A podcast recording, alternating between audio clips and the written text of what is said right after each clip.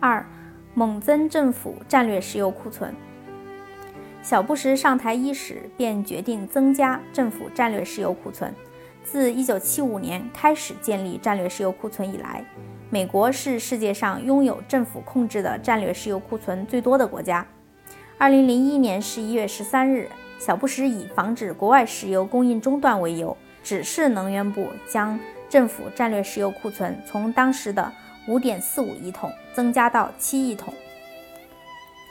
在国内汽油价格猛涨导致民怨沸腾，国会民主党议员强烈要求停止增加战略库存、提取库存抑制油价的情况下，小布什我行我素，坚持己见，于2005年8月17日实现了他的7亿桶目标，相当于美国当时59天的石油进口量，加上商业石油库存，全国石油库存量按当时的日进口量。计算可供一百一十二天之需。与此同时，政府战略石油库存能力增加了两千七百万桶。面对油价疯涨，小布什于二零零六年四月二十五日不得不下令暂停增加库存，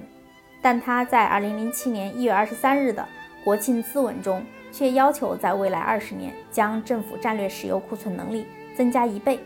更促进了油价的上涨。二零零八年五月十九日，他被迫签署了国会通过的停止日增加七万桶库存的法案，但为时已晚。国内汽油价格继续上扬之势已难以逆转。小布什下台前的二零零八年十二月二十七日，政府战略石油库存量已增加至七万两千六百八十万桶，创历史新高，达存储能力极限。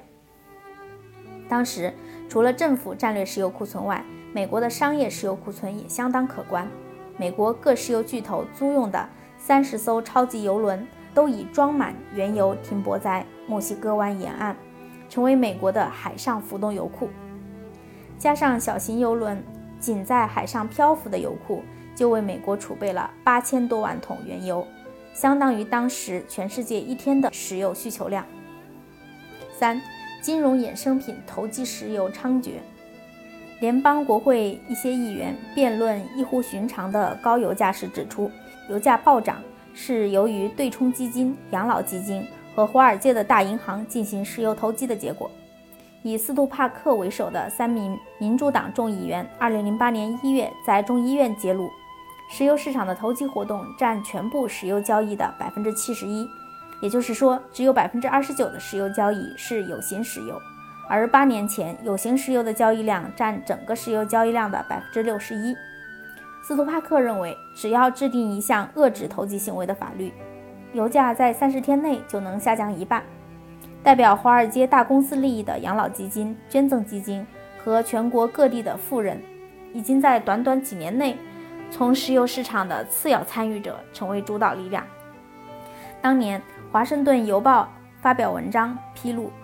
代表养老基金、捐赠基金和美国富豪的华尔街大金融公司，在几年内就从石油市场的次要参与者一跃而成为石油市场的统治力量。这些大金融机构持有的石油期货合同超过航空公司、货运公司和以石油为动力的其他公司的石油总需求量。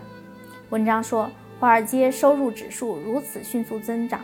是否是导致石油价格飙升的原因，已经成为华盛顿激烈争论的焦点。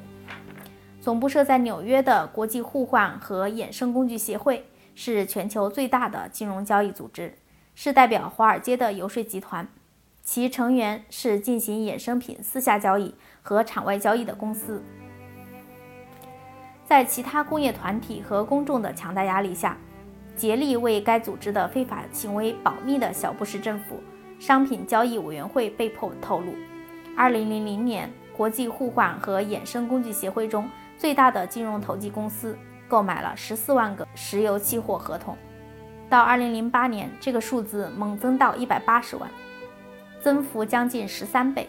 公众要求小布什政府进行调查，公开内幕，但是，一年半前，美国政府商品期货交易委员会决定对这些信息进行保密。拒绝成千上万来自行业团体和个人要求委员会公开数据的请求。三、袒护石油巨头或暴利。小布什执政的八年是美国经济走向严重衰退的八年，但以埃克森美孚为首的五家石油巨头在这八年中获取的暴利总额则高达六千五百六十亿美元。二零零六年一月二日，美联社就油价疯涨和埃克森美孚等石油巨头谋取暴利问题独家采访了小布什。专访消息说，布什总统维护了埃克森美孚获得巨额利润这一事实。他说，这些利润仅仅是商业供需运作的结果，消费者遭受不断上升的能源成本的冲击，但他们不应该期待油价下跌。消息说，本周初，埃克森美孚公布2005年第四季度利润收入100.71亿美元，全年利润收入360.13亿美元。双双创历史最高纪录，在美国所有公司中独占鳌头。当一些政治家对此现象怒不可遏，一一反对时，布什却做出截然不同的反应。在谈到石油价格时，前德克萨斯石油人布什说：“在美国社会存在着市场交易，我认为油价基本上由市场决定，这是客观规律。”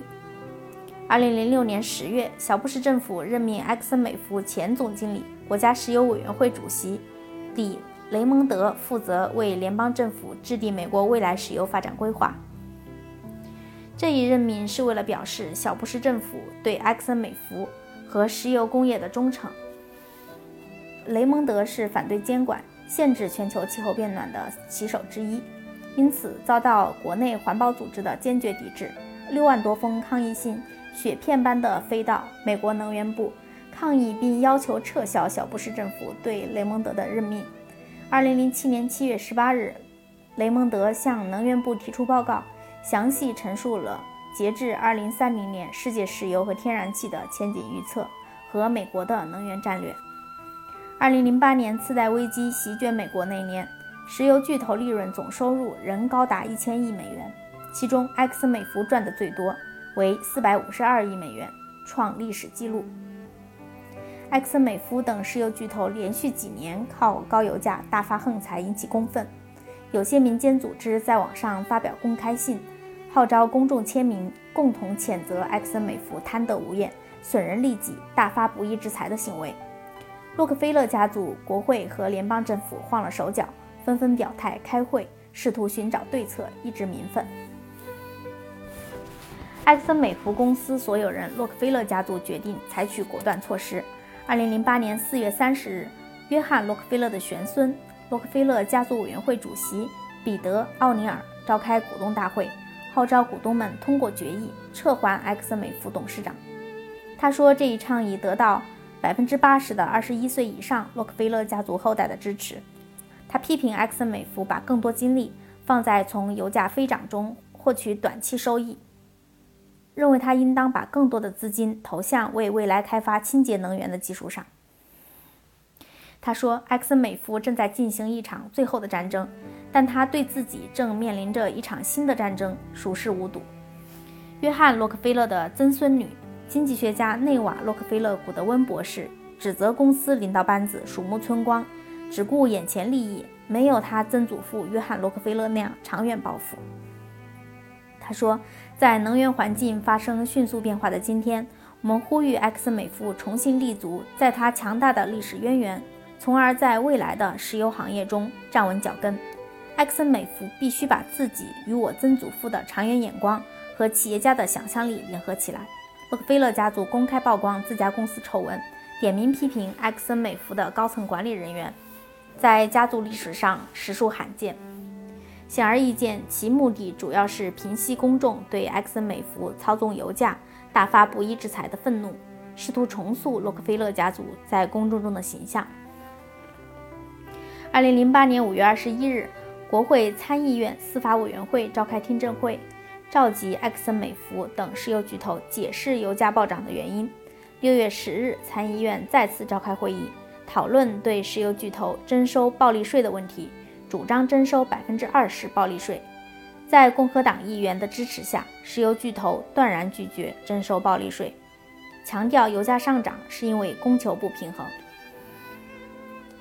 每逢油价上涨，小布什总统总是不忘攻击中国和欧佩克。他说：“中国石油消费量增加，欧佩克拒绝增产，导致油价攀升，他们是高油价的罪魁祸首。”小布什这一指责很不公道。以中国和美国石油消耗量进行比较，就一目了然。众所周知，美国是世界上最大的石油消费国。以2006年为例，美国日石油消费量占全球石油消费量的四分之一。是中国的三倍，进口量世界第一，是中国的四倍。总人口只有三亿到四亿的美国，二零零六年人均年消费石油二十四点八桶，而总人口高达十三点六九亿的中国，人均消费石油只有一点九桶，仅占美国的十三分之一。小布什指责中国对高油价负责，只能说明他内心深处对中国崛起的不安和敌视。把油价上涨的责任推到欧佩克身上是小布什的一贯伎俩。他不止一次地指责欧佩克的产量政策导致了美国经济衰退，要求欧佩克成员，特别是沙特阿拉伯增加产量，抑制油价上涨。二零零八年三月十日，欧佩克在维也纳发表声明，驳斥了小布什的指责，说高油价是由于投机和小布什政府对经济的管理失误造成的。目前石油市场供求平衡。因此，欧佩克拒绝增产。二零零八年初，油价每桶突破一百零七美元。一月十四日，焦头烂额的小布什风风火火地前往沙特会见沙特国王阿卜杜拉，要求这个欧佩克中的最大产油国增加石油产量，抑制油价。不料热脸贴了冷屁股。随后，他派副总统切尼于三月二十一日前往沙特，说服阿卜杜拉，也遭到了冷遇。油价不久攀升至每桶一百二十五美元。五月十六日，小布什再次造访沙特，要求沙特国王增产，但与他一月访问沙特一样，得到的是阿卜杜拉国王的冷淡回应。英国《卫报》网站援引当天白宫的声明说，沙特阿拉伯今天回绝了乔治·布什要求他增加石油产量，降低创纪录的高油价。该报说，这是近年来。沙特第二次把正在拜会沙特国王阿卜杜拉的美国总统布什的增产呼吁当作耳旁风。美国舆论对小布什的上述行为嗤之以鼻，说布什故意搅乱世界政治是油价上涨的关键因素。从委内瑞拉到俄罗斯，直到主要石油湖伊拉克和伊朗，小布什在这些产油国制造政治动荡方面，比任何一位美国总统都聪明过人。